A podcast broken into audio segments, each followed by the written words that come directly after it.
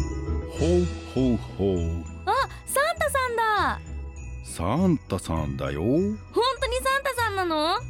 本当にサンタさんだよサンタさん私プレゼントが欲しいの何が欲しいんだい言ってごらんえっとね新しいスマホ最新のが欲しいの他に何が欲しいんだいえっとね新しいゲーム機出たばっかなやつほうほうほう他には何が欲しいんだいもっといいのそれじゃあね指輪可愛いアクセサリーが欲しいほうほうほうわかったよちょっと待ってなさいよいしょよいしょよいしょはいメリークリスマスもう用意してくれたのやったーサンタさんありがとほうほうほうはいこれう何これ請求書夢も希望もないな Zip FM original podcast. Woodcast.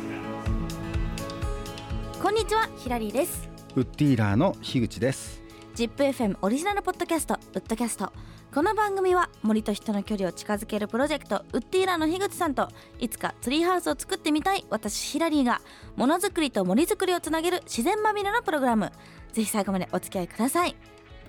さっきはもう夢も希望もない寸劇をお届けしましたけどもちゃんといい子にしてたら本物のサンタさんがきっと来てくれますはいちなみに樋口さんは小さい頃サンタさんから何もらいましたもうちっちゃい頃ってもう40年前そっかそんな前か40年前何もらったかな覚えてるのあります、多分ねちょうどねファミコンっていうのが出た時でね、はいはいはいはいあれのカセット来たのかなんかそんなような思い出だなおーあとは、うんコンポって言ってさはいはいはい CD がこう聴けるカセットが2本、カセットテープって知らないでしょいや知ってますよえに見たことはないですけど、やつがあってね、うんそれもうそれをそれが来たうんそういう思い出かな、でもゲームは私ももらったこうとん、あるな、DS を DS ライトを DS そもうそうねうやばいやばいギャップが ジェネレーションギャップが、もう本当うちの娘とうん同世代だからね、そうかそうかうん顕微鏡とかもらったことあります顕微鏡そうなんか小学校の時に理科の実験がすっごい好きでうんこういろんなものを顕微鏡で見てみたくてこうなんか写真が撮れるデジタルの顕微鏡をこんなのもがあらるっんだて、うんそうこう髪の毛とかちょっと切って やりましたよめっちゃ。何でも拡大そうしてみ何るでもそう拡大してやりましたね懐かしい思い出なんですけども、まあ、今回のエピソードなんですがそんなサンタさんにまつわるお話ですクリスマスといえばもみの木ですよね、はいツリーにいろいろ飾り付けしますちなみにトヨタの森にももみの木っていうのは生えてるんですか、あのね生えてますよもみの木はね、うんあのーなんていうんだなこのいわゆる山主さんねたくさんいてはい、こっからこっちはわしこっからこっちはあなたっていう感じでで教会に植えてたりとかあへえ、あとはねあのーまあ山のこのてっぺんとかにうんもみの木がこう大きく育ててあってはいはいはいでそこにこのワイヤーを縛ってねうんこういわゆるその木を運び出す時に使うこうあ支ーえにしたりとかあのそんな、まあ、そういなうんか使い方もするようなうんもみの木へえもあるんだけど、うん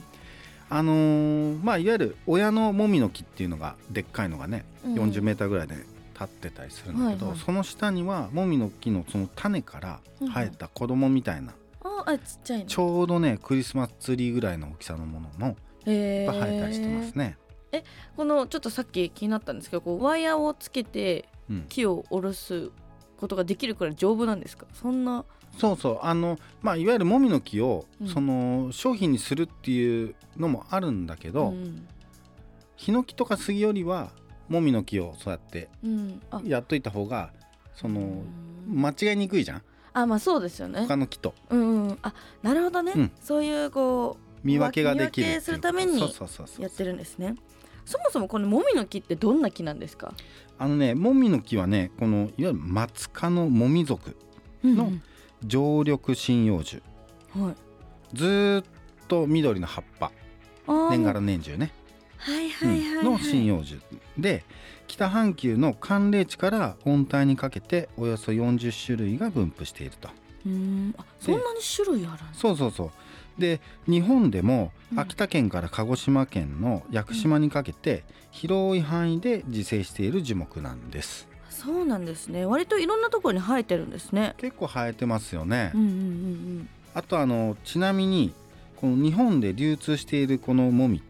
うん葉っぱの裏にこの白い2本の筋が入ってるんですようんへえで葉っこぱれの裏にそうそうそうそう、でこれはねこの日本固有種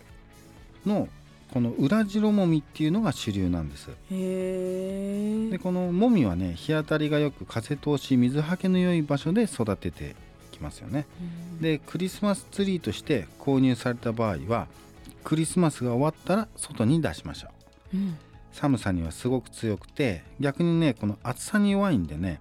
こう日陰で育てるといいんですよねへえなんかあんまりこうもみの木を自分でねこう育てるっていうことを考えたことなかったですねうんまああのねもし本当にねこう育てるんであればね、うんこの地植えって言ってねはいこうつ土に直接植えちゃうっていうのはねやめといた方がいいんですねあそうなんですか、ほうん逆に他の植え方があるんですか鉢植え、は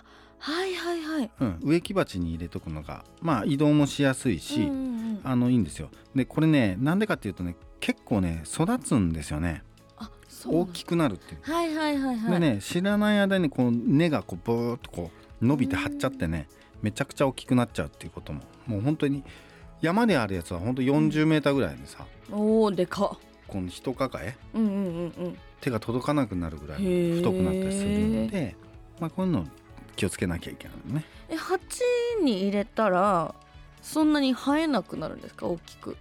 やっぱりこう根が詰まっちゃってさ、うんうんうんであと土の養分があーそっか足りないってそいううかそうそうそう限られるからね、うんあだからクリスマスツリー用っていう風だと、うんまあ、ある程度はこの身の丈っていうのかなうんうんうん1メーター50センチから2メーターぐらいのうんあちょうどいいぐらいのものをちょっと大きめの鉢に入れてうんうんやっとく、あーそういうこう調節の仕方とかがあるんですねこれ他の木も一緒なんですか他の木もね大体一緒だけど、まあ、鉢植えにするっていうのはそういう理由だよね、うーんけ結構重いからねあそうですよね重たい重要しちゃったらコントロールはできないってことですか、まあ一番あ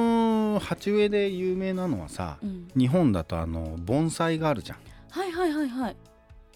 盆栽だとこの鉢に確かにこの木を植えそってかあれも木かあれってこうめちゃくちゃでかくなんないじゃんうんうんうん高いやつだとなんか松とかでさ、はいはいその千樹齢千年ですみたいなはいはいはいはいはいなんかこう平べったいこの鉢ちっにちゃさいなるほどねそれと同じ原理なんだそうそうそうそうそはあそうなんだねこのモミの木にちょっと戻りたいんですけうど、はい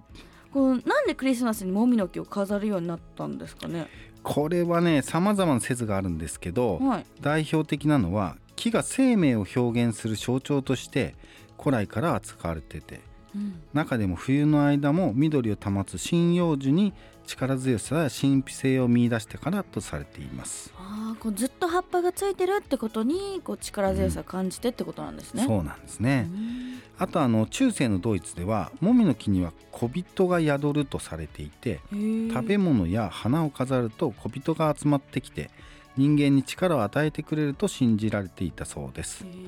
こういったね常緑樹信仰がクリスマスツリーのルーツだと言われていますなんか可愛いですねはちょっと夢があるい夢があるねえー、それでモミの木だったんですね、はいヒラリーさんはこのツリーの飾り付けってしたことあるんですかあの本物はないんですけど、うんこう家にあのカナダから持ってきたこうでっかい、まあ、偽物の偽モミ物の木がはいありまして、 それにもう毎年毎年こう飾り付けを家族でしてあまあいいですすね。ねそあのまあ飾り付けの中でもこの一番上にはねこうトップスターって言って、うんうんうん星みたいなのがつきますよねう。はい。で枝にはこのカラフルなボールとかベル杖型のキャンディーとか人形天使の人形などを吊るしてねこう根元にはプレゼントの包みを置くっていうのがまあなんか一般的な飾り付けですよね。そうですね。もう大体この飾り付けって感じですよね。うん、そうですねあのトップスターはねこのキリスト誕生時にうん賢者たちをベツレヘムへ導いた星を表していて赤い玉はアダムとイブが食べてしまった知恵の実を表していますへえ杖型のキャンディーは羊飼いが使う杖を表していて群れからははぐれそうになった羊を引き戻すのに使われていたことから人々の助け合いの心を表しているんだそうですへえ知らんけど知らんのかい、まああの諸説あるということですまあ、皆さんもツリー飾って素敵なクリスマスをお過ごしください、はい樋口さん今回もありがとうございましたはいありがとうございましたウッドキャスト次回もお楽しみに